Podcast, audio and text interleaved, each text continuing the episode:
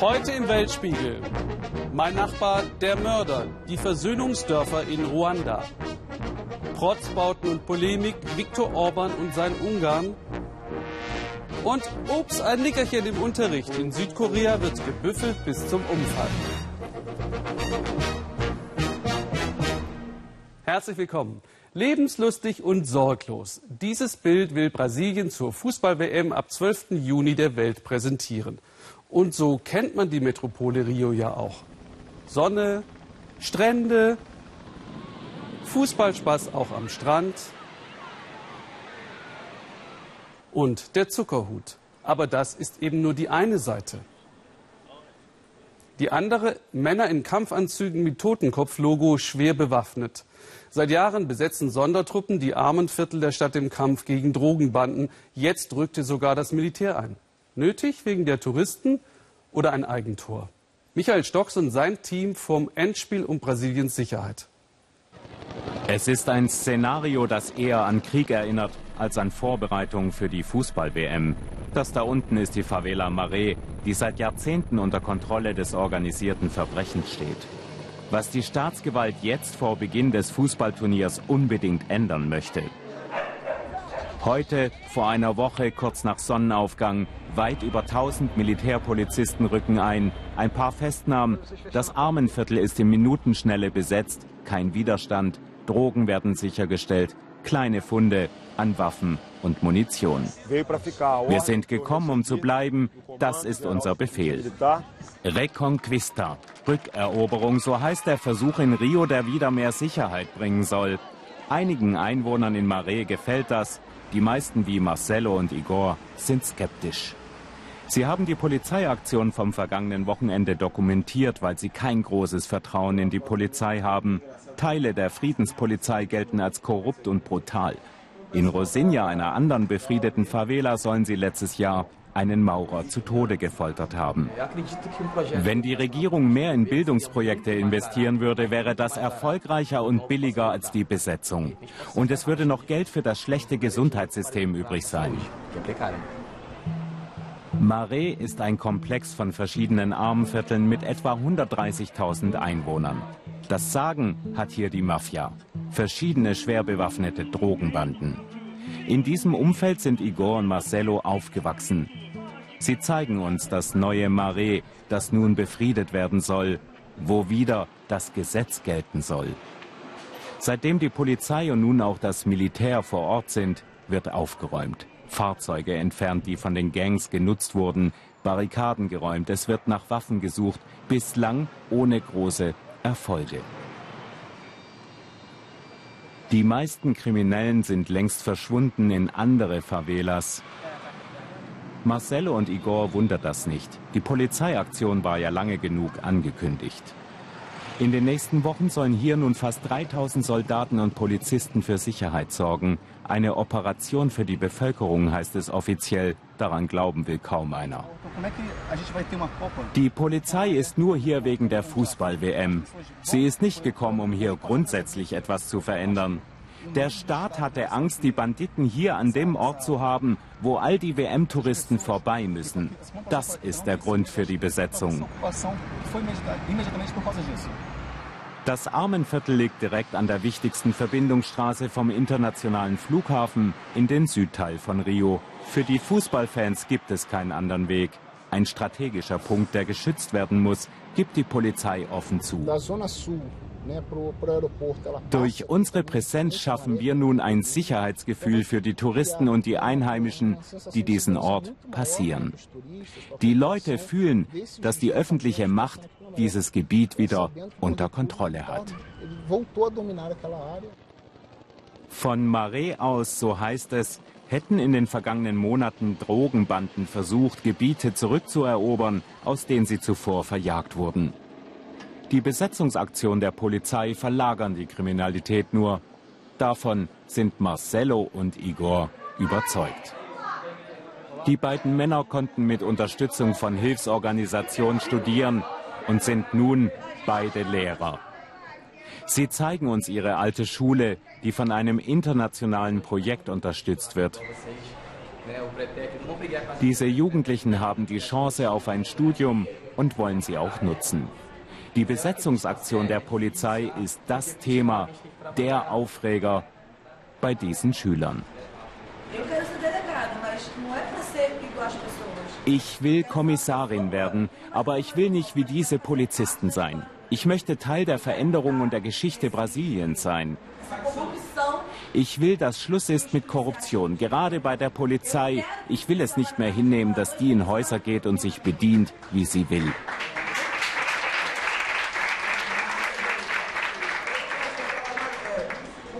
Wenn die Polizei im touristischen Teil an der Copacabana unterwegs ist, schlägt sie niemanden und zerstört nichts. Bei uns schon. Deswegen will ich mal in der Lage sein können, diese Leute zurechtzuweisen. Das Misstrauen sitzt tief, die Zweifel an der Befriedungsstrategie bleiben. Diese Jugendlichen haben alle schon negative Erfahrungen mit der Polizei gemacht. Das ist der Grund, warum sie so einen Zorn hegen. Das ist keine gute Situation. Einige der Schüler könnten auch zu den Gangs stoßen, die Rachepläne gegen die Sicherheitsleute schmieden. Aber die meisten von ihnen wollen eine wirkliche Veränderung in der Gesellschaft. Das ist gut. Aber wir sind auch in einer gefährlichen Situation. Der Gouverneur von Rio hat die Besetzung von Marais als historisches Datum bezeichnet. Marcelo und Igor haben große Zweifel, ob damit die Probleme nun Vergangenheit sind. Zumal jetzt auch verkündet wurde, dass die Einheiten nur bis zum 31. Juli bleiben, zwei Wochen nach dem Finale der WM. Ob Sonne oder Regen, für Schüler ist jetzt die schlimmste Jahreszeit. Prüfungsstress. Können alle Eltern verstehen. Vielleicht tröstet es ein bisschen zu sehen, dass es noch schlimmer sein könnte. In Südkorea hängt von einem erfolgreichen Abitur alles ab. Nicht nur die Karriere, sogar die Chance auf einen Ehepartner. Weil sich das Land mit ungeheurer Disziplin und Lernbereitschaft in die Weltspitze entwickelt hat, ist auch Schule ein einziger Drill. Philipp Abrisch hat den 19-jährigen Shiwan bis zur Prüfung beobachtet. Licht an, Träume aus. 6 Uhr früh in Seoul. Der Tag der Tage steht bevor bei Familie Huang. Son Shiwan ist Abiturient. Jetzt wird er geprüft. Auf diesen Moment hat die gesamte Familie ein Leben lang hingearbeitet.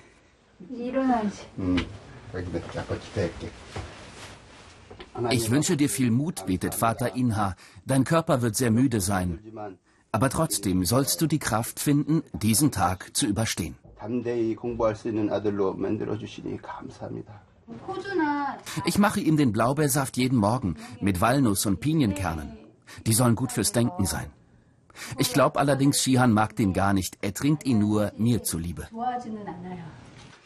Der Blaubeersaft, auch er, soll helfen, aus dem Jungen einen Einserkandidaten zu machen. Der Lerndrill beginnt schon im Kindergarten, es muss der Beste sein, dann die beste Vorschule, das beste Gymnasium, alles für ein perfektes Abi. Ich bin nervös. Ich fühle am ganzen Körper, dass die Prüfung jetzt kurz bevorsteht. Für Shiwan hängt alles an diesem einen Tag, vielleicht sein ganzes Leben. Nur wer erstklassig abschneidet, darf auf eine der drei Elite-Unis. Nur sie ebnen den Weg zum Traumjob. Und das ist wichtig, da doch viele in Korea den Arbeitgeber bis zur Rente nicht mehr wechseln.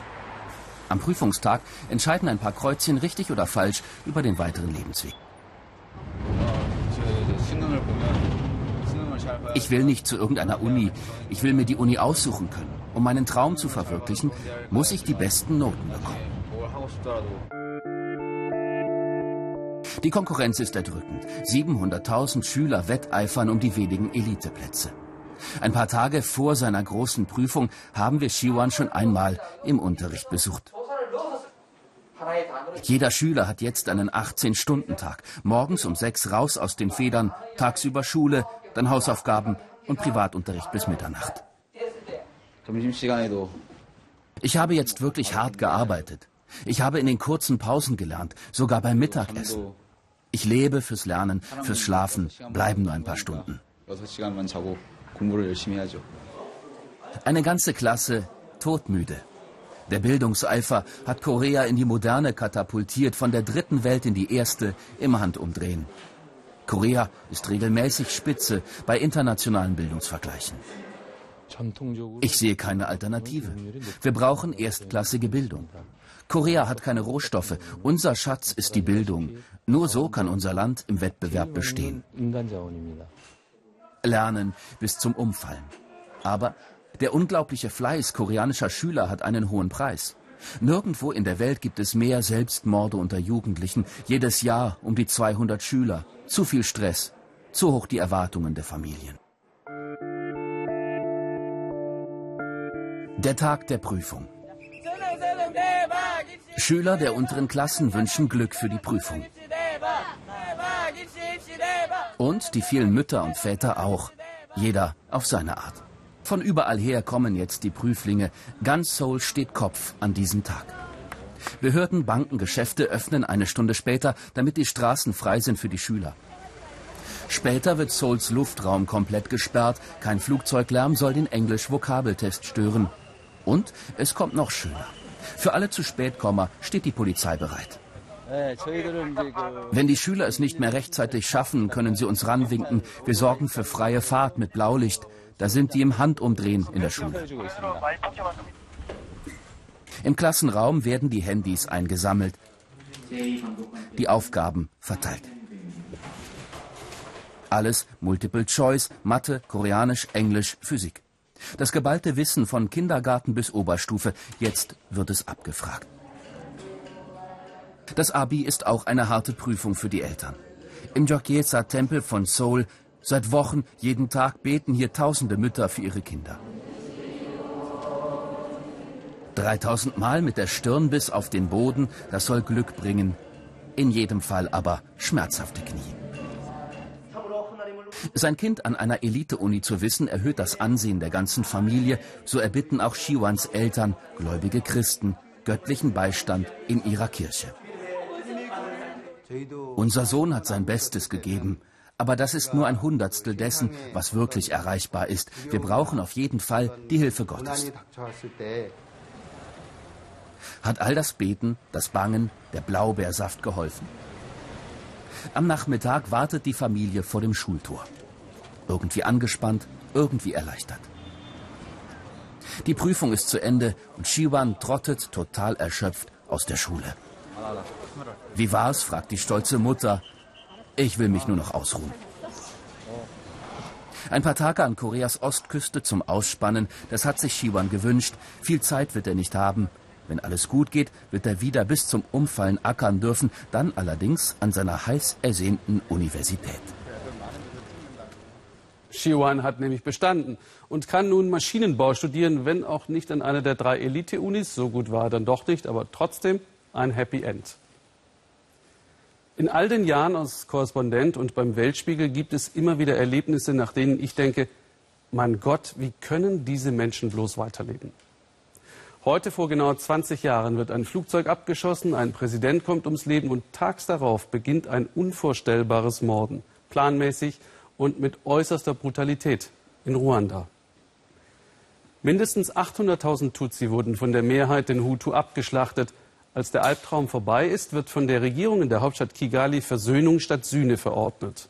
Peter Schreiber hat im Dorf Bio Täter und Opfer getroffen. Nachbarn, heute wie früher. Mbuyo, ein Dorf wie hundert andere in Ruanda. Hier leben Hutu und Tutsi Haus an Haus, darunter auch verurteilte Mörder und ihre Opfer. Xavier saß neun Jahre im Gefängnis, weil er im Buyo sechs Tutsi grausam niedergemetzelt hatte. Von seiner Zelle aus schrieb er an die überlebenden Angehörigen einen Brief der Reue, tauschte Schuldeingeständnis gegen Haftverschonung und wurde begnadigt.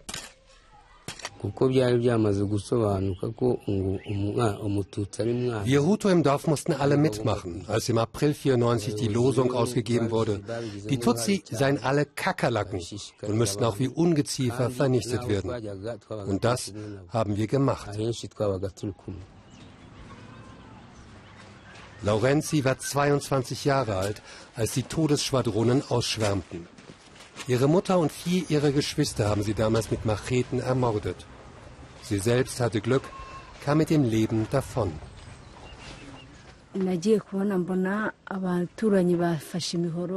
Eine Machete hat mich da oben am Kopf getroffen.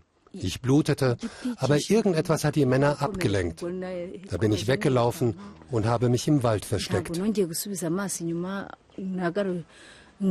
Auch dort lagen schon unzählige Leichen, aber irgendwie haben sie mich übersehen. Xavier ist einer der Mörder von Laurenzis Familie. Heute sind sie Nachbarn, ihr Verhältnis neutral, ohne sichtbare Gefühle. Im Gefängnis habe ich Laurenzi einen Brief geschrieben. Ich habe sie um Vergebung gebeten und ihr gezeigt, wo wir ihre Mutter und Geschwister verscharrt haben. Denn das wusste sie bis dahin gar nicht.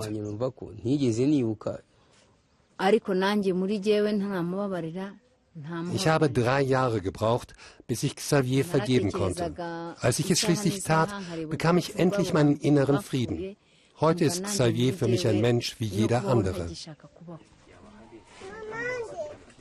Die Versöhnung fällt nicht leicht, denn traumatisiert sind sie alle, Täter wie Opfer. Der Mund ist schnell, aber das Herz hinkt hinterher. Wir fragen Laurenzi und Xavier, ob wir sie auch mal zusammensprechen können. Ja, sagen sie, morgen Nachmittag vielleicht. Heute haben die Dorfbewohner anderes vor. Die Regierung hat einen Arbeitseinsatz angeordnet. Er soll das Gemeinschaftsgefühl fördern. Die Unterscheidung in Hutu und Tutsi sei Vergangenheit.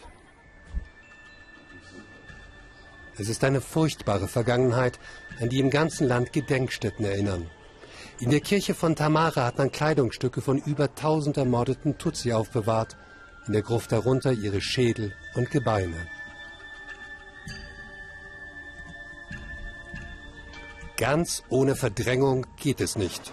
Dabei hilft auch der wirtschaftliche Erfolg, am sichtbarsten in der Hauptstadt Kigali. Die Regierung ist autoritär, freie Meinungsäußerung und Oppositionsparteien gibt es nur eingeschränkt.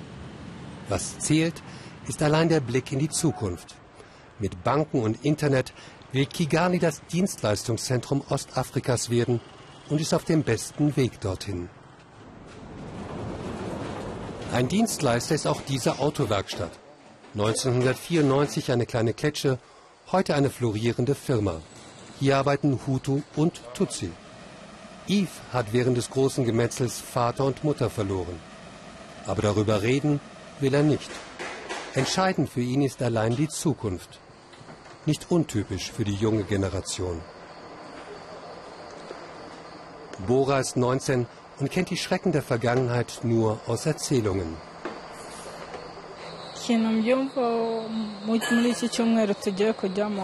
Bei den Gedenkfeiern werde ich Kollegen begleiten, die es damals miterlebt haben. Wir werden darüber reden und uns versprechen, dass so etwas nie wieder passieren darf. Im Hof der Werkstatt staucht der Chef seine Angestellten zusammen. Schlampige Arbeit sei unentschuldbar. Seine Firma, sein Land stünden für Qualität. Und man glaubt ihm gern, dass es ihm egal ist, zu welcher Volksgruppe sie gehören. Nach dem Genozid habe ich hier bei Null angefangen. Am Anfang hatte ich vier Angestellte, heute sind es 64. Darauf bin ich sehr stolz. So wie sich das Land entwickelt hat, das ist schon außergewöhnlich.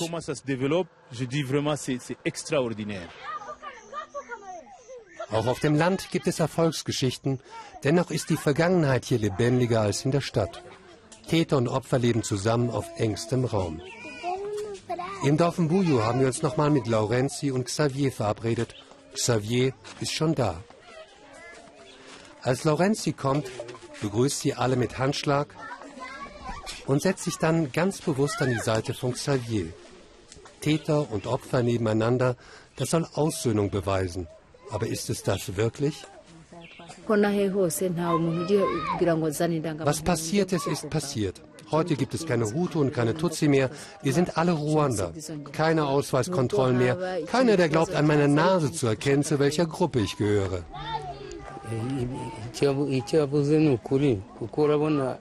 Was sie sagt, ist wahr. Wir haben keine Vorurteile mehr. Der Genozid war das Werk von engstirnigen Politikern und ihren Helfern. Heute haben wir eine Regierung, die nicht mehr versucht, uns gegeneinander auszuspielen.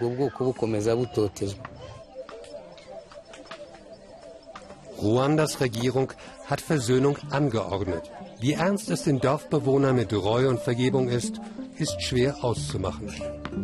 Allein schon wegen ihrer Kinder bleibt ihnen keine andere Wahl. Seit Jahrhunderten teilen beide Volksgruppen Sprache, Sitten und Kultur.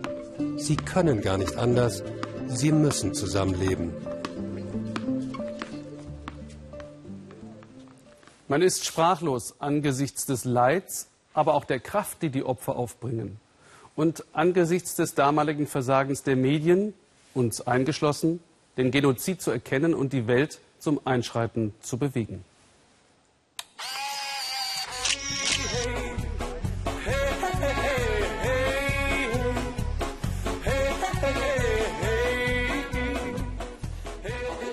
Im Schnappschuss heute keine haarsträubende Alltagsbegebenheit, sondern eine Geschichte vom perfekten Schnitt.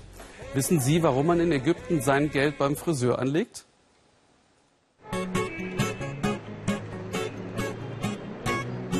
Natürlich gibt es in Ägypten Banken, Sparkonten, Festgeld und Kreditkarten.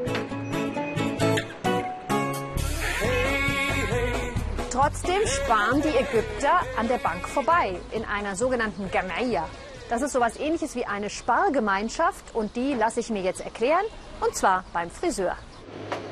Hier laufe ich mitten rein in einen von zigtausend ägyptischen Sparclubs. Mr. George frisiert seit Jahrzehnten Kairos Oberschichtköpfe. Was vom Tage übrig bleibt, fließt nicht nur auf die Bank, sondern auch in die Spargemeinschaft. Wir hier im Laden helfen uns gegenseitig. Und ich spare mit, damit genau die Summe zusammenkommt, die meine Angestellten brauchen. Und so funktioniert's. Jeden Monat legen die sparsamen Coiffeure zusammen. 100 ägyptische Pfund pro Person. Macht bei 10 Sparern 1000 Pfund im Monat. Knapp 100 Euro. Die kriegt jeweils einer aus der Gemeinschaft ausbezahlt. Jeder kommt dran, jeder bekommt gleich viel. Ich möchte mir einen Laptop kaufen und das geht nur mit der Spargemeinschaft. Die Wohnung mal streichen, ein neues Auto kaufen, alles möglich. Yusuf, mein Friseur, erklärt mir haarklein das Prinzip. Keiner zahlt Zinsen. Keiner macht Gewinn. Der Gemeinschaftskredit ist kostenlos. Bankkonto? Mm -mm. Nur, warum sparen beim Friseur? Ganz einfach, eine Sache des Vertrauens. Schließlich wartet auch der Letzte in der Reihe auf den Zahltag. Das diszipliniert. Nach dem Motto, unterm Strich zählt nicht ich, sondern die Kollegen. Und wenn ich mal nichts brauche, mache ich mir einfach ein Geschenk. Wenn es um Geld geht, zählen Ägypter nicht auf die Bank, sondern lieber auf den Sparklub. Das Verrückte dabei, keiner verdient dran und trotzdem sind alle zufrieden. Und Esther Saub hat jetzt die Haare schön. Und ich will Ihnen von einer Recherche meines Kollegen Markus Schmidt erzählen, die wie ein Krimi ablief.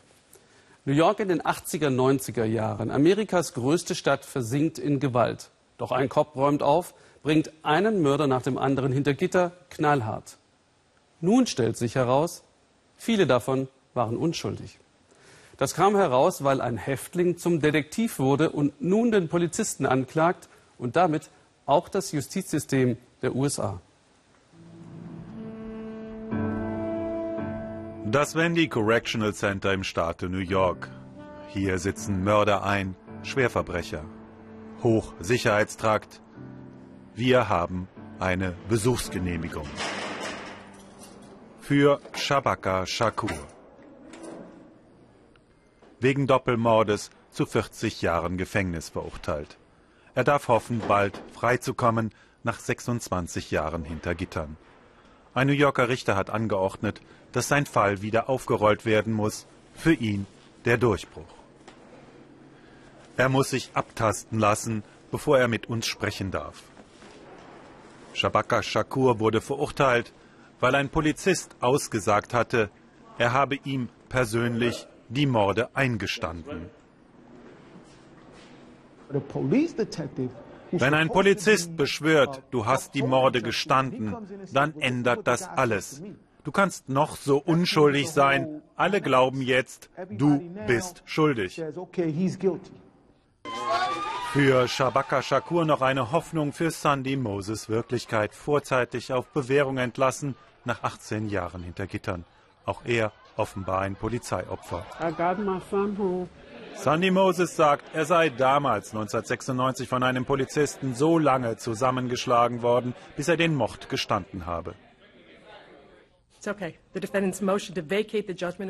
sind frei, das Urteil ist aufgehoben. Die erlösenden Sätze, auf die David Runter 23 Jahre lang warten musste.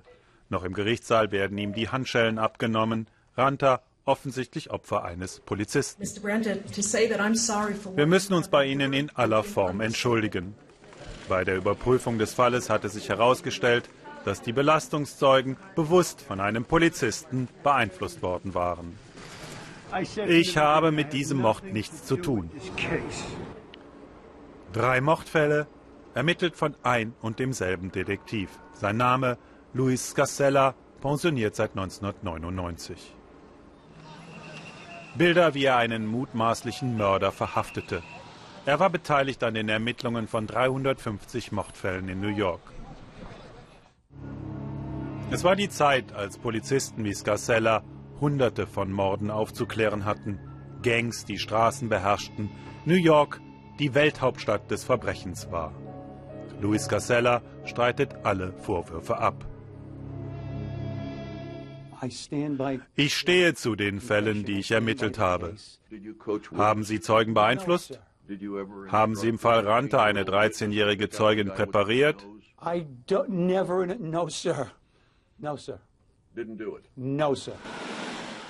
Ein Polizeirevier in Brooklyn. Wir treffen einen ehemaligen Polizisten, der mit Scarcella zusammengearbeitet hatte. Jay Silpeter. Wir fahren mit ihm durch die Straßen, die damals in den 90er Jahren Schauplatz so vieler Verbrechen waren. Er war ein aggressiver Polizist. Er hatte eine sagenhafte Aufklärungsquote. Aber wir waren ja nicht blöd. Manchmal ist es einfach besser, du stellst keine Fragen.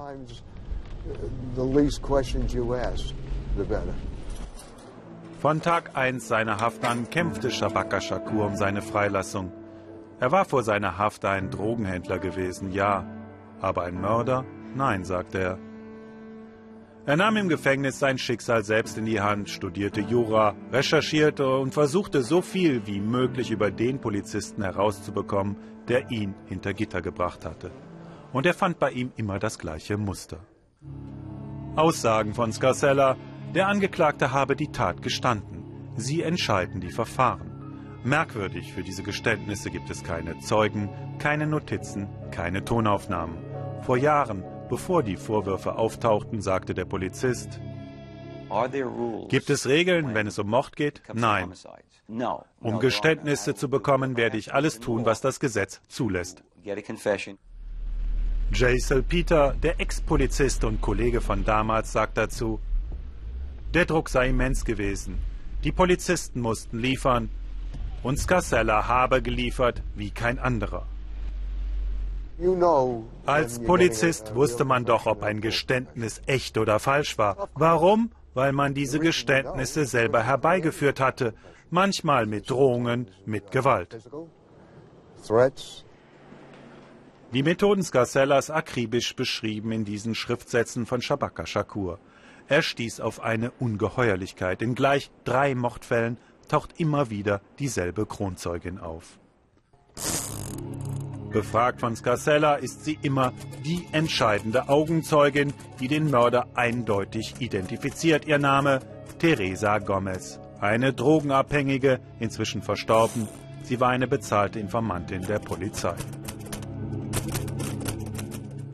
Zurzeit untersucht eine interne Polizeieinheit 50 Fälle, in denen Luis Casella den Mörder geliefert hatte. Klar ist jetzt schon, das, was der Häftling Shakur zusammengetragen hat, stimmt.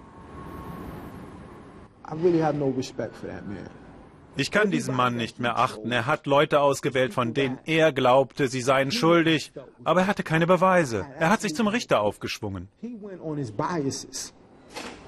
Aber wie konnten diese Fälle vor Gericht vor einer Jury landen?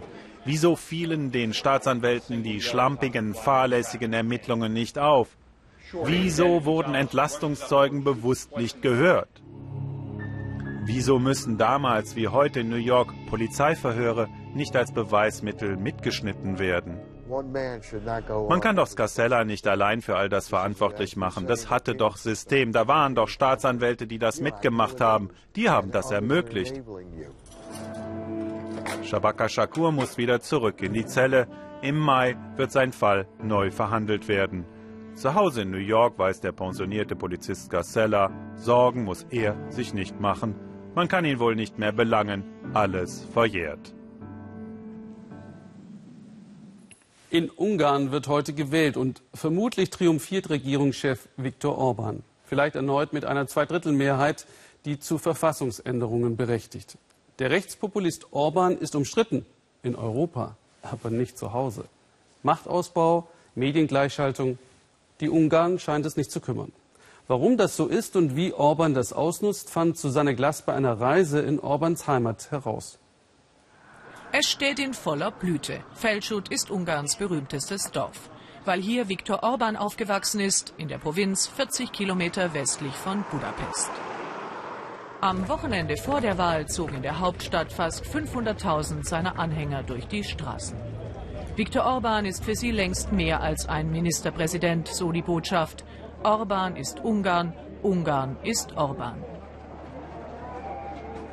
Über diese Erfolgsgeschichte hätten wir gerne mit dem Bürgermeister von Feldschut gesprochen, einem Jugendfreund Orbans, aber der ist so beschäftigt, dass er keine Zeit für uns hat. Wir gehen allein auf Spurensuche. Im Nachbarort steht Orbans Geburtshaus. Die familiären Verhältnisse waren ärmlich. Die Nachbarinnen erinnern sich noch gut und gerne an den kleinen Viktor.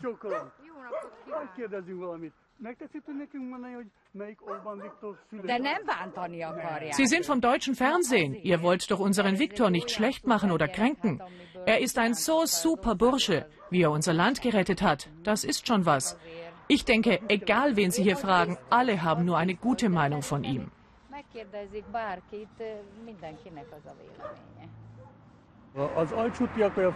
Ja, alle sind wir stolz. Auch ich bin stolz auf Viktor. Und nur wer stolz auf Viktor ist, kann auch stolzer Ungar sein. Darauf hat der seine Anhänger eingeschworen. Seine konservative Fidesz-Partei habe das Land von den Kommunisten befreit, vor dem Ruin gerettet, erfolgreich gegen Großkonzerne und EU-Bürokraten gekämpft und die ungarischen Volksgenossen aus den Nachbarländern symbolisch zurück ins Land geholt durch die Vergabe von Staatsbürgerschaften. Sein Heimatdorf hat der große Fußballfan Orban zum Sitz von Ungarns größter Fußballakademie gemacht.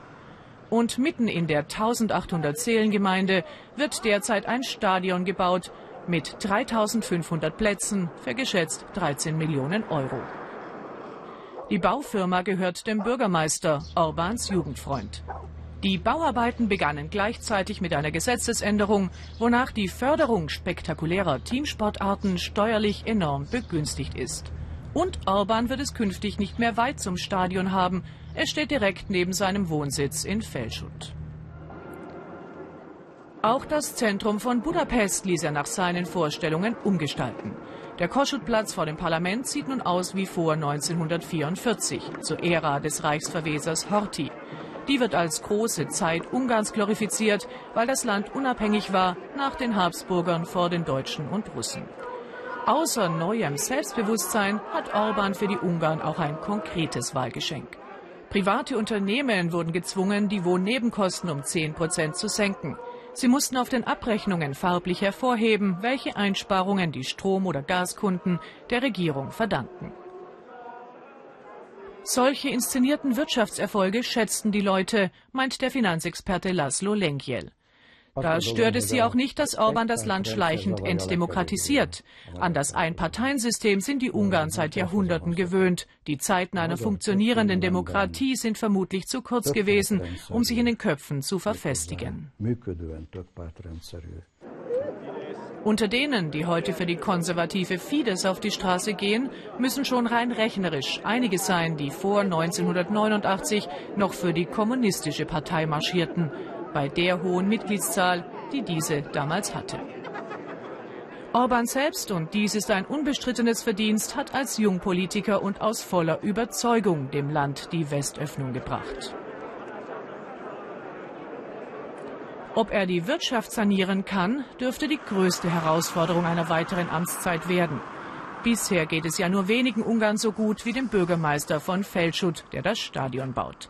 Und sein Vermögen in den vergangenen vier Jahren enorm zu vermehren vermochte auf geschätzt 220 Millionen Euro. Was inzwischen auch einigen Dorfbewohnern sauer aufstößt. Ich verstehe überhaupt nicht, sagt er, warum die alle Orban verehren. Schauen Sie sich hier um, seine Clique ist reich geworden, aber nur die. Wissen Sie, der Bürgermeister, der war früher arm wie eine Kirchenmaus. Wir haben ihm im Dorf manchmal zu essen gegeben. Jetzt sind ihm seine Millionen zu Kopf gestiegen. Außerdem, das ganze Steuergeld fließt nur in das Stadion, die Fußballakademie und die Straßen drumherum. Für den Rest des Dorfes tun sie nichts. Dafür sind weitere Projekte in Feldschut angedacht, ein Flughafen und eine Bahnlinie. Viktor Orban, der heimatverbundene Politiker, hat in Ungarn offensichtlich noch einiges vor. Zur WM haben es die Ungarn dennoch nicht geschafft. Folgen Sie uns, wenn Sie mehr wissen wollen über diese gelenkte Demokratie in den sozialen Netzwerken, auf Facebook und auf Twitter. Auf weltspiegel.de gibt es zum Beispiel eine Fotogalerie vom Dreh in Ungarn. Und Susanne Glass können Sie gleich live erleben mit ersten Einschätzungen jetzt gleich in der Tagesschau. Ich danke fürs Zuschauen und wünsche noch einen spannenden Abend hier im Ersten.